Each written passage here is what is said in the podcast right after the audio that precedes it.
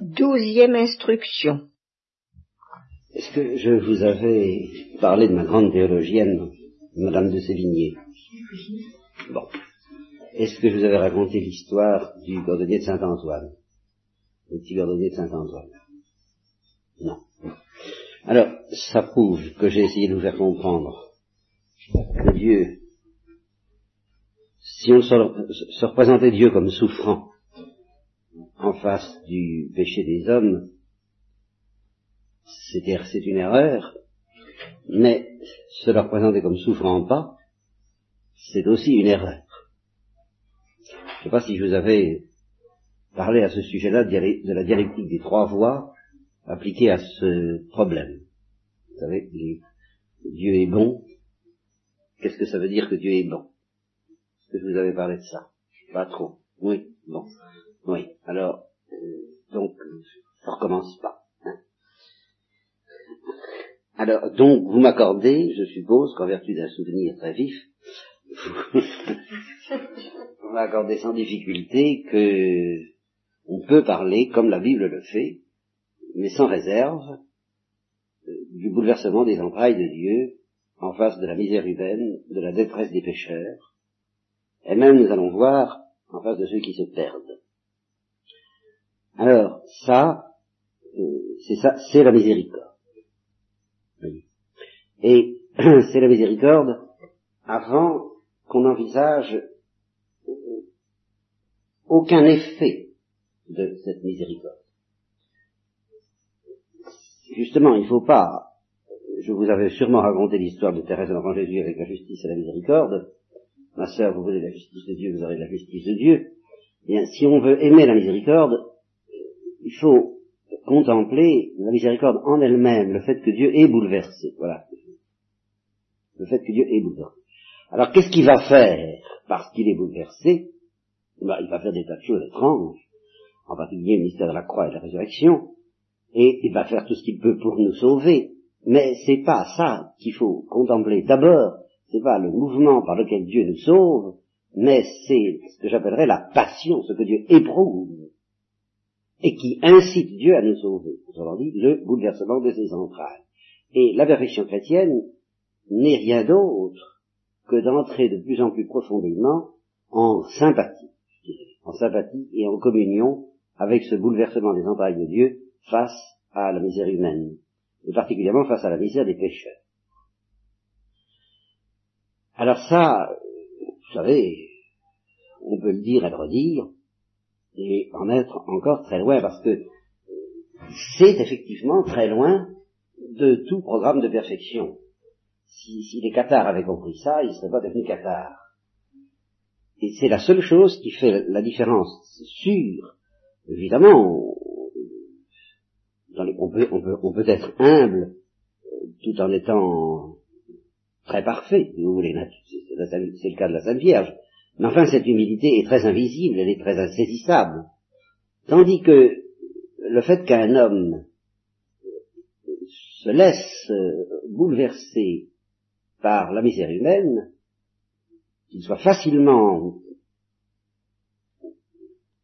broyé, mis dans une sorte d'agonie, et en même temps qu'il garde sa paix en face de la misère humaine, alors ça, euh, c'est la perfection chrétienne quels que soient les résultats. Je crois qu'au début de cette retraite même, je vous ai parlé de Mère, de Mère Teresa de Calcutta. Oui.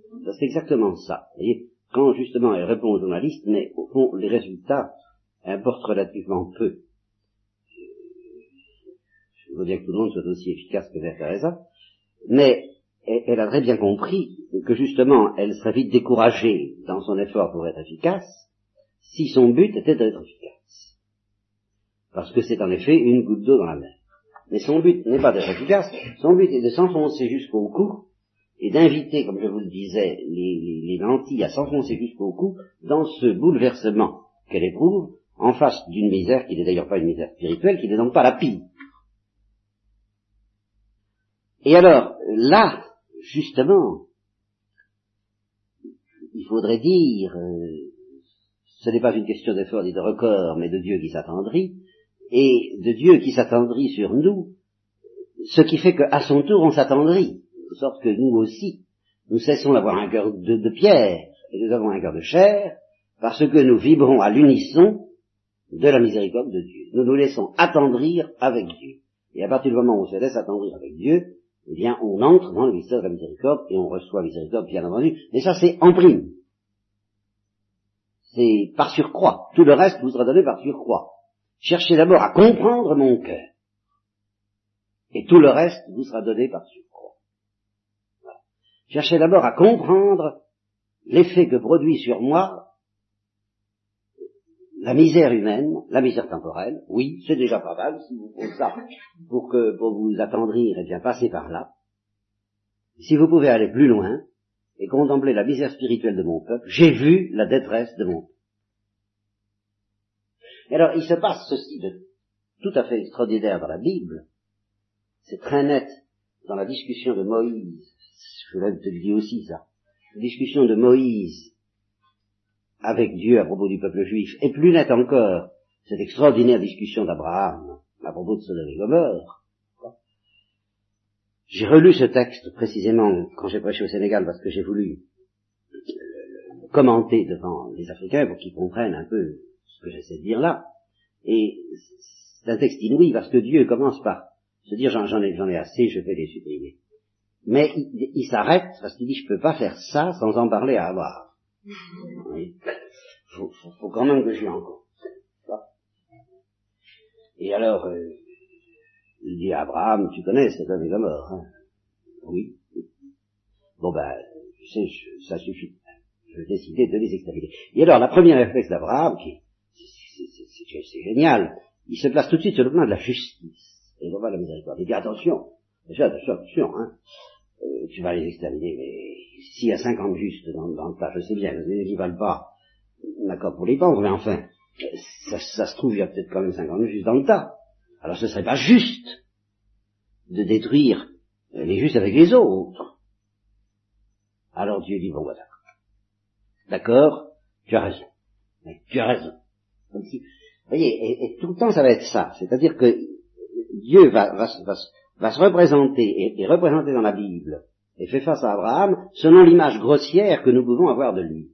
Et alors, le secret intime de Dieu, qui est sa miséricorde, eh bien c'est Abraham qui va, qui va en témoigner, qui va manifester. C'est parce qu'Abraham est possédé par l'Esprit Saint qui va dire ça.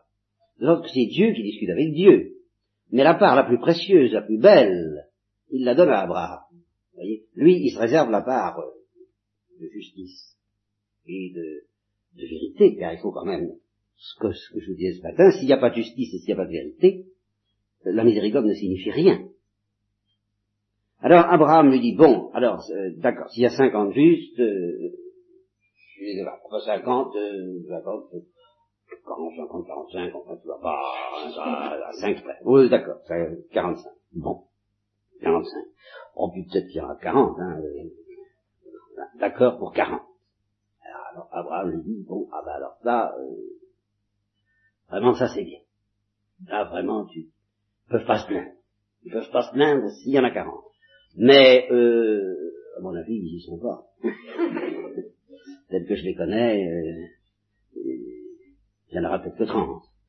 Alors, euh, je sais pas, euh, bon s'il y en a que 30, ça va. Oh, écoutez, Seigneur, vous, m'obligez à résister. Et s'il y en a que 20, eh bien soit. Oh, alors, euh, allons jusqu'au bout. Euh, s'il y en a qui ils n'osent pas aller plus loin. C'est poignant. Et il n'y aura pas. Ça se termine pas bien. Et ça, euh, c'est une des notes les plus saisissantes de la Bible, c'est que tout se passe dans un climat où ça devrait se terminer. Et c'est pas, c'est pas un climat imbécile qui ne comprend pas on montre que Dieu est vraiment... Et, et, ça se termine. De même quand Moïse, je vous l'avais peut-être dit, au moment où il va mourir, et où il, il, lâche le pouvoir, hein, il va partir, il dit, ben, je vais vous laisser, qu'est-ce que vous allez venir Alors il leur fait passer des diapositives sur tout ce qui s'est passé pendant, pendant l'exode. Vous vous rappelez à tel endroit ce que vous avez fait, hein, ça, ça, ça, hein, ça, ça c'était du propre. Hein. Et là, hein, pour les eaux de Mériba, et puis les cailles, et puis le, le tout, tout, vous, vous, avez tenté Dieu dans le désert, vous n'avez pas cessé, vous étiez invivable. Hein. Mais enfin, mais enfin, au moins, il y avait que vous et Dieu. Alors, faites attention, je vais vous, je vais vous lâcher. Si vous faites le bien, ça ira, vous serez des bénédictions, mais si vous faites le mal, bon. Alors, ça, c'est la première phase, la phase du prédicateur. Puis il y a un moment où il s'arrête, il est comme cassé. Ça, ça, on se dit, bon, ben ça, j'ai menace, mais enfin, ça va se terminer bien, puis on et puis, et puis je sais que vous allez travailler. Je sais que ça va se terminer. Et il ne plus, alors il ne menace plus, il sait. C'est fini. Il y, a, les deux phases. C'est, il voit. Il voit. Ils vont trahir. Et si vous voulez savoir quand ils ont trahi, c'est un moment très précis, c'est le moment où ils ont demandé un roi. C'est vraiment le moment où ils ont trahi. Le reste, ça pouvait aller. Hein. Pouvait, le veau d'or, tout ça, euh, Dieu se mettait en colère, mais enfin, Moïse pouvait encore plainer, intercéder, et dire, tu vas pas faire ça. Bon, euh, toujours la même chose, prenant la place de la miséricorde de Dieu. Mais à partir du moment où ils ont dit nous en avons assez de ne pas être un peuple comme les autres, nous voulons avoir notre roi comme les autres, et les moyens de nous défendre comme les autres. Nous voulons pouvoir tout de même, un peu d'égal à égal, être une puissance, nous aussi. Ça c'est très gentil d'être le privilégié, l'élu, le bien-aimé, oui, alors c'est un, un, privilège qui coûte cher. Hein. Alors euh, ça commence à bien faire. Donne-nous un roi. Et, c'est là, vous voyez, c'est très net dans la Bible, c'est tragique quand Dieu dit à Samuel, donne-leur un roi. C'est pas toi qui l'as dit, c'est moi. Donne-leur un roi. Et alors c'est l'ère du Christ qui commence le roi, c'est dans la pensée de Dieu, c'est le Christ. Mais dans la pensée du peuple juif, là, c'est déjà la mort de Jésus-Christ c'est déjà le rejet. Bon, alors tout ça, eh bien, euh, donc dans la Bible, Dieu apparaît comme bouleversé constamment dans ses entrailles par les trahisons du peuple juif.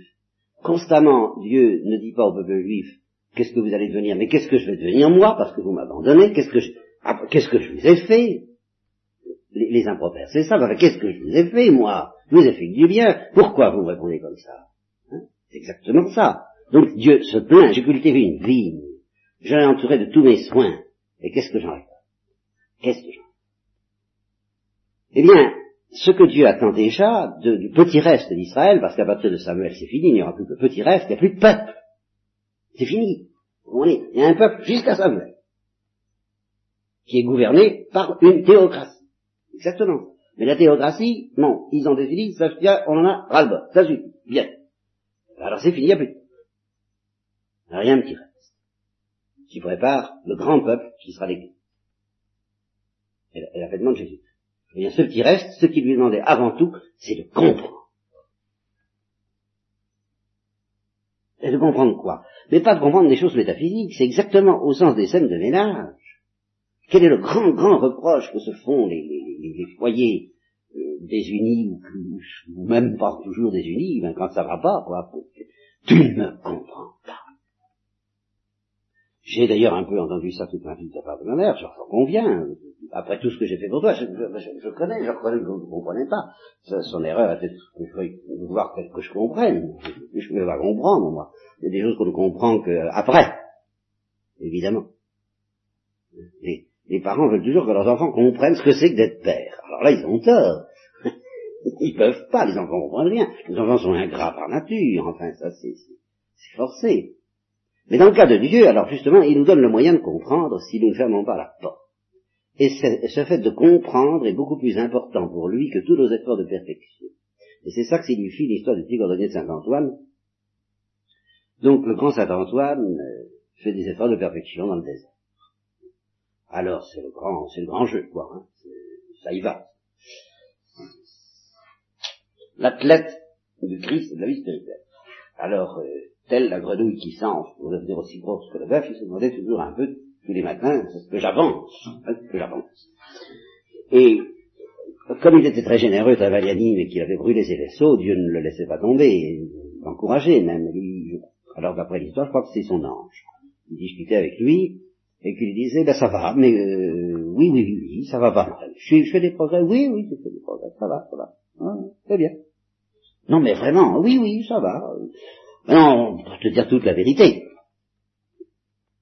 Eh bien, tu sais, à Alexandrie, la ville de la mission, là, ben, il y a un petit cordonnier quand même plus avancé que toi. Quoi? Que c'est ce truc-là C'est possible.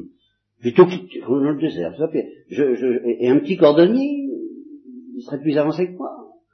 Oh, oh, oh. alors comme justement c'est pas un jaloux, c'est un jaloux au bon sens du mot, c'est intéressant, il doit avoir un truc, je vais aller voir. Alors il y va. Alors évidemment, il pratique la modestie des regards à fond, hein, l'affreuse ville d'Alexandrie, où les gens ne savent pas distinguer la droite de la gauche comme Ninive. Alors, euh, il cherche le petit gardonnier, il arrive, et puis il lui dit, disons, euh, il paraît que t'es plus avancé que moi?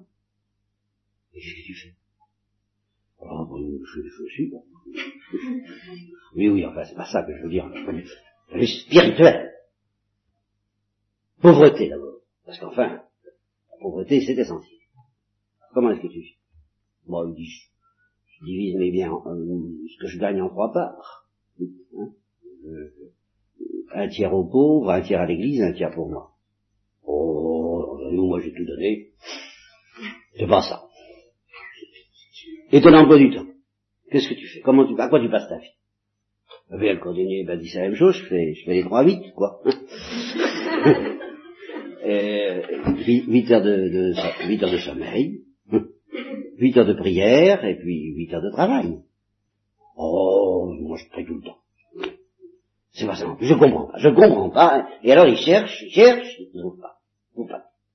Alors de, de, de, de guerre lasse, il dit bon bah écoute, euh, tant pis. Et il se met à bavarder de manière un peu plus gratuite. Alors tu vis, mais alors tu vis là-dedans, dans, cette ville là?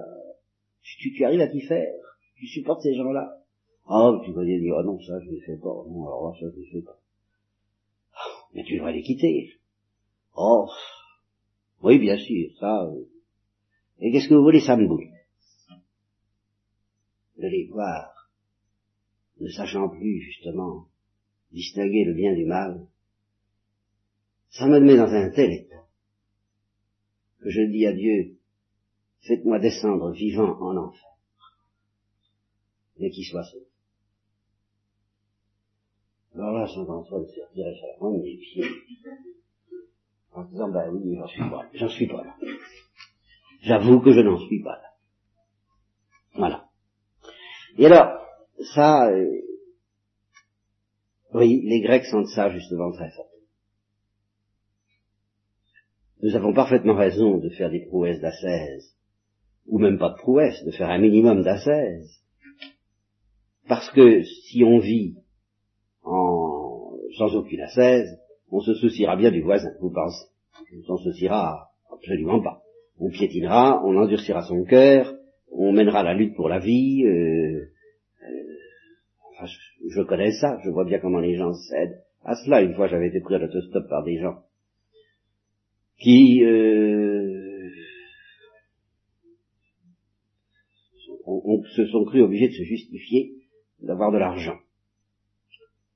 Parce que j'étais prêt. Alors ils m'ont dit, qu'est-ce que vous voulez, on a travaillé toute notre vie pour en avoir, alors on y tient. Bon, ben, vous savez, dans ces conditions-là, il n'y a pas beaucoup de place pour se laisser bouleverser par la misère d'autres. Bon, par conséquent, nous avons parfaitement raison de faire ce que nous pouvons pour nous dépouiller et pour être disponibles. Seulement, si c'est pour cultiver notre perfection et non pas pour devenir vulnérable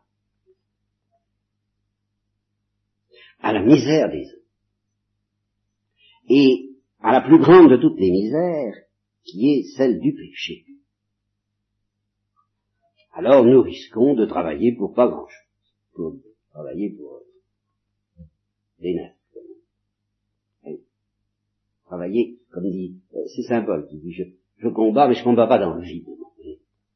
Je, je, je, vous devez connaître le texte de moi, n'est-ce pas? Je, ne donne, je ne donne pas des coups de poing dans le vide comme les athlètes, je crois que c'est ça qui se... Je, je, je, c'est ça, dans quelque chose du genre, hein, vous voyez c'est un risque que nous courons toujours dès que nous, dès que nous visons la perfection elle-même et de quelque manière que nous la visions. Quelle que soit l'idée que nous fassions de la perfection, si nous ne cultivons pas, je dirais, la faiblesse. Car au fond, la miséricorde, c'est la faiblesse de Dieu. C'est la vulnérabilité de Dieu. Et comme ce sont des choses très difficiles à comprendre, alors il nous a envoyé son Fils unique, selon la parabole des brillants homicides. Il envoie des prophètes pour qu'on comprenne, et les prophètes sont lapidés régulièrement et consciencieusement par un peuple qui ne veut pas comprendre. C'est pas parce qu'il ne peut pas, c'est parce qu'il ne veut pas. Alors là, je suis catégorique, c'est pas le, le, vouloir et pouvoir, là je suis net. Hein. Parce que ne, comprendre les choses intellectuelles, on ne peut pas toujours. Comprendre la force, on ne peut pas toujours.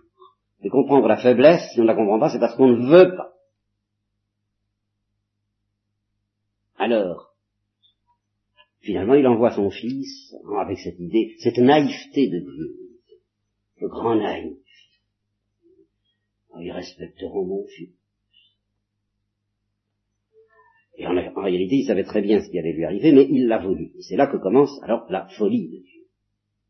Et cette folie, Paul en est conscient. Quand je pense qu'il y en a qui disent que la dévotion au crucifié date du Moyen Âge, enfin, ils n'ont jamais ouvert Saint Paul, pas possible. Nous, nous, prêchons un Christ crucifié, folie pour les Grecs, scandale pour les Juifs. Les Grecs veulent la sagesse, les Juifs veulent les miracles. C'est-à-dire les Grecs veulent des choses, veulent de la contemplation distinguée, et les Juifs veulent que ça paye. Veulent des résultats. Et nous, nous n'avons ni contemplation distinguée à offrir, ni résultat. Mais cette ineptie du Christ crucifié, et qui est une perte, qui justement est une perte pour ceux qui s'endurcissent, qui est une folie, justement méprisable, méprisée, par ceux qui veulent que ça paye ou par ceux qui veulent que ça soit distingué, mais qui, pour ceux qui croient, et nous revenons à la foi, mais vous voyez, sur quoi doit porter la foi Sur le fait que cette idée de se faire crucifier, c'est la puissance et la sagesse de Dieu. Et qu'en contemplant par conséquent le crucifié, c'est ce que la foi nous dit. La foi n'est pas la même chose que la contemplation, mais la foi nous dit si tu veux comprendre quelque chose au cœur de Dieu, regarde le crucifié. Voilà ce que la foi nous dit. Et c'est justement ça que vous ne trouverez dans aucune autre religion. Il n'y a pas d'autre, d'autre voie. Et ça n'empêche pas de prêcher la gloire. Ça n'empêche pas Paul de prêcher la gloire. Bien sûr. Mais comme je l'ai dit une fois, une première fois, je me rappelle dans un, dans un sermon où Pascal, bien entendu, j'ai dit, bon, on dit la croix et la gloire, c'est la même chose. C'est vrai, la croix et la gloire sont inséparables. Mais la croix et la gloire ne nous manifestent pas les deux aspects, les deux, le même visage. Tout de même, ce sont deux visages bien différents, dont chacun est irremplaçable pour notre initiation au cœur de Dieu.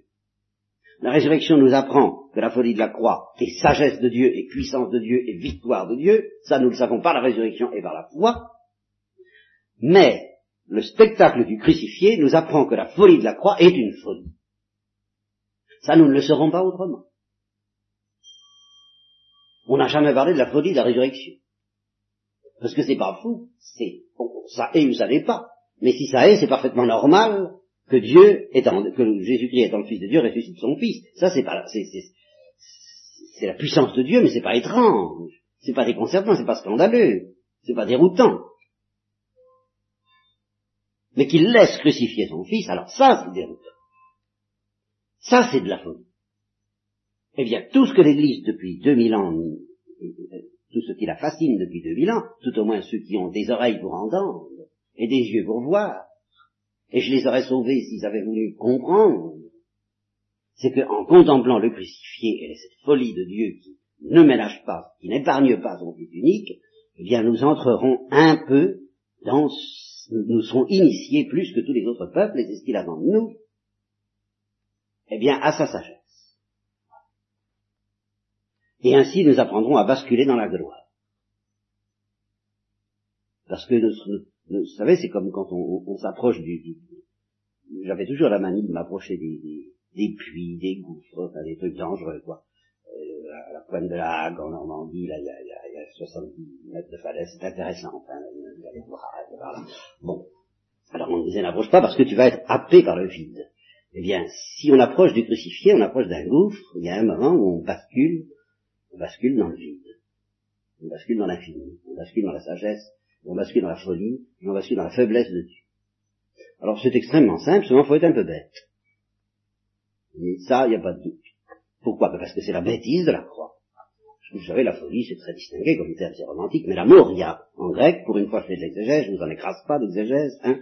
Bon, la moria, ça veut dire, euh, on pourrait employer des mots très énergiques pour, pour, pour, montrer que ça n'a rien de distingué. C'est l'ineptie, c'est la stupidité, c'est la bêtise.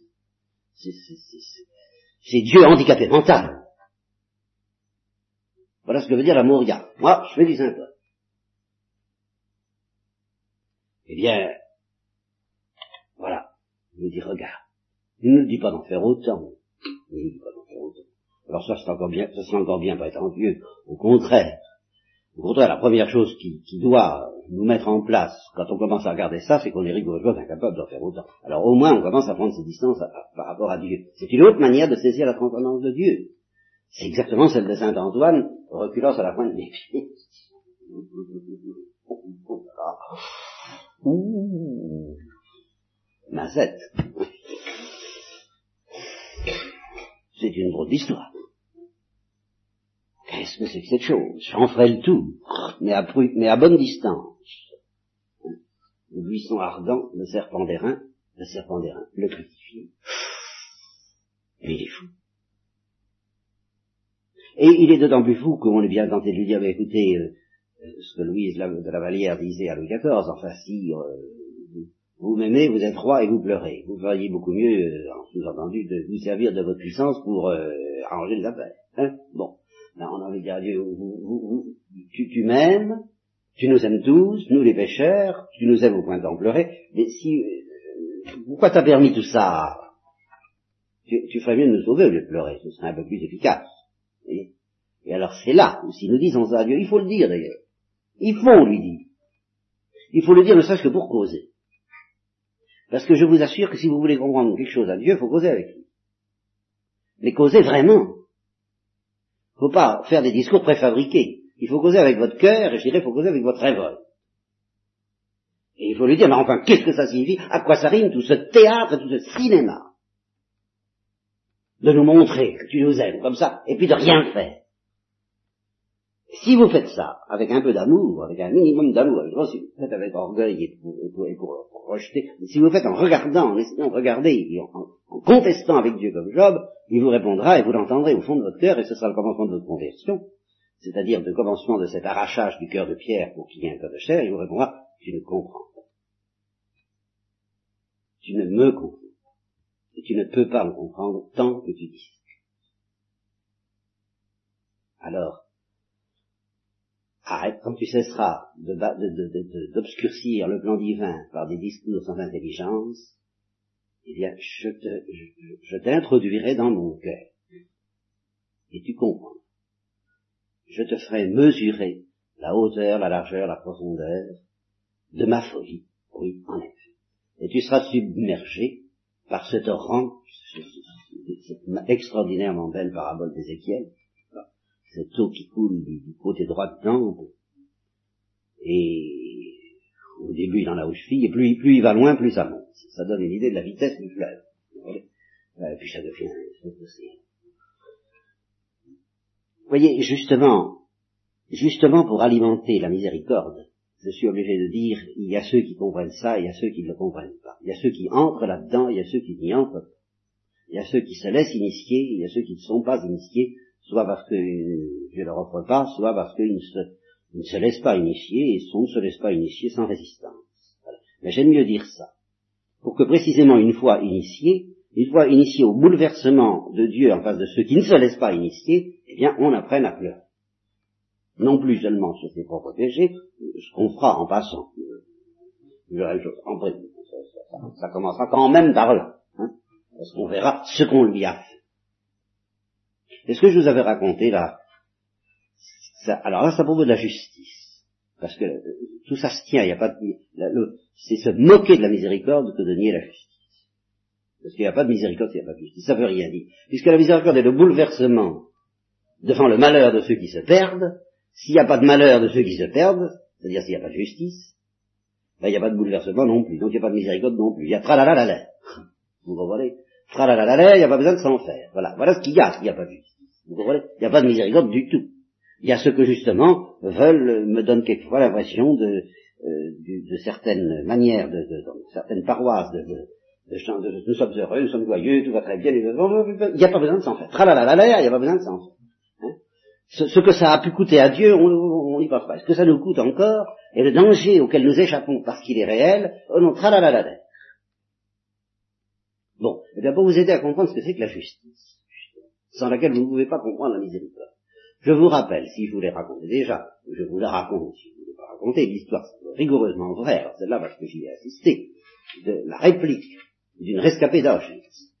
Au moment où on a rattrapé quelques-uns des bourreaux d'Auschwitz, il y a bientôt dix ans de ça, et on a fait leur procès. Et à cette occasion, la télévision a rattrapé quelques rescapés qui vivaient encore et les a interrogés sur Auschwitz. Et à tous, je ne vous ai pas raconté, ça va être Je vais vous raconter les trois répliques qui m'ont frappé. Qui m'ont frappé, mais alors vous savez, comme, comme, comme, je vous dis que je suis bon public ça m'a frappé, mais comme ça m'a cloué sur le mur, comme ça. hein, je, j'ai jamais oublié. Le, reste j'ai oublié. Ça, ça durait une demi-heure euh, l'émission, mais euh, ces trois répliques-là, je les ai pas oubliées. La première, c'est Germaine Tillion, de la femme du communiste Tillion, qui, était à Auschwitz. Et, et on lui a dit, bah, demander ses impressions, et elle a dit le plus dur, c'est quand tout a, tout a été fini. Quand on est sorti. C'est à ce moment-là que le désespoir m'a menacé, moi, personnellement. Pourquoi? Parce que tant qu'on était là-dedans, on était soutenu par la colère. On était soutenu par la colère. La colère donnait un sens à la vie. Maintenant, on s'est retrouvé. C'est fini. J'ai demandé qu'est-ce que ça veut dire tout ça? Qu'est-ce que ça veut dire la vie Germaine dit, une commune. Elle a dit. La deuxième réplique qui m'a frappé, c'est un bon petit cabaretier parisien qui ça le gros rouge du matin, hein, vraiment, alors là, le petit cordonnier de Saint-Antoine, hein, pas de prétention non plus à la, à la perfection spirituelle, absolument pas. Hein. Alors on lui a demandé ses impressions, et il a dit des choses extraordinaires. Il a dit, bah là-dedans, qu'est-ce que vous voulez, on devenait, on devenait tout bon mauvais. Il n'y avait pas de milieu. Il n'y avait plus de milieu. Ou bien, devant les, derniers bouts de pain qui restaient, ou bien on devenait des loups prêt à tuer pour s'en emparer, ou bien on faisait le sacrifice pour les, pour les, pour les camarades, et ben évidemment, ça allait très loin. Et il a ajouté, toujours, oui, je vois encore ce petit cabaretier qui n'avait rien de métaphysique, dire cette chose inouïe. Il dit, alors ceux qui devenaient des loups étaient désespérés, parce qu'ils ne savaient pas qu'ils étaient comme ça. Et c'est justement le camp qui leur a révélé ce qu'ils étaient. voyez la justice qui commence. La révélation de la vérité. Gros, donc ça va bien, ben, on, copine, on fait ami-ami, ça va bien, ça, mais au pied du mur. L'heure de la vérité, comme disent les Espagnols, au moment où le taureau, le, le torero doit exécuter le taureau, le.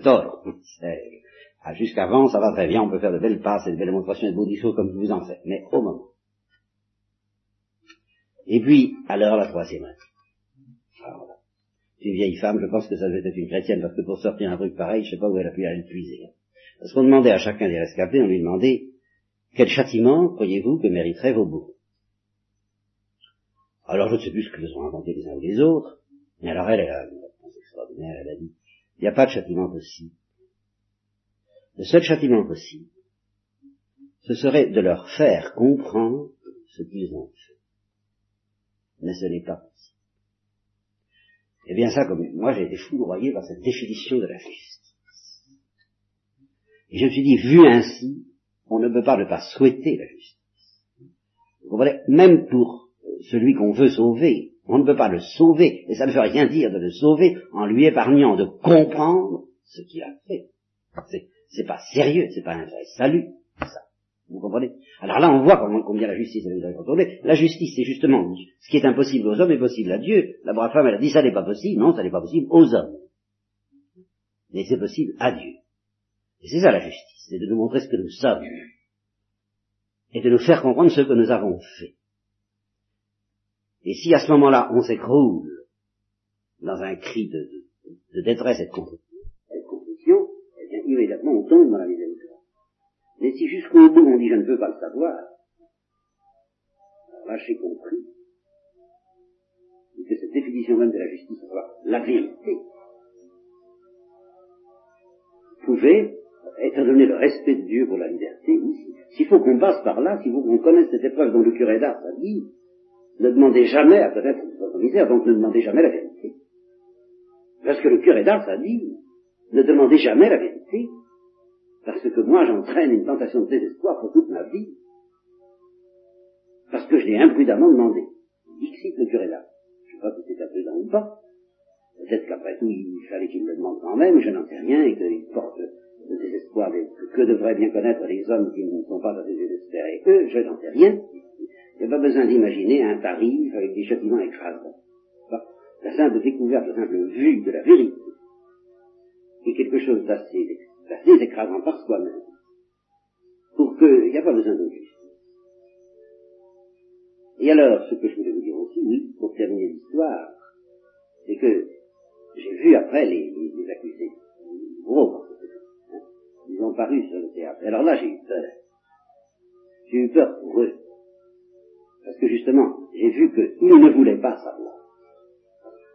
que leur regard était parfaitement glacé, et c'est avec une espèce d'esprit silencieux, euh, vous toujours causer, je ne veux pas comprendre ce que j'ai fait. J'ai raison, et jusqu'où. Et j'ai vu, j'ai vu, j'ai senti que ça pouvait être égal.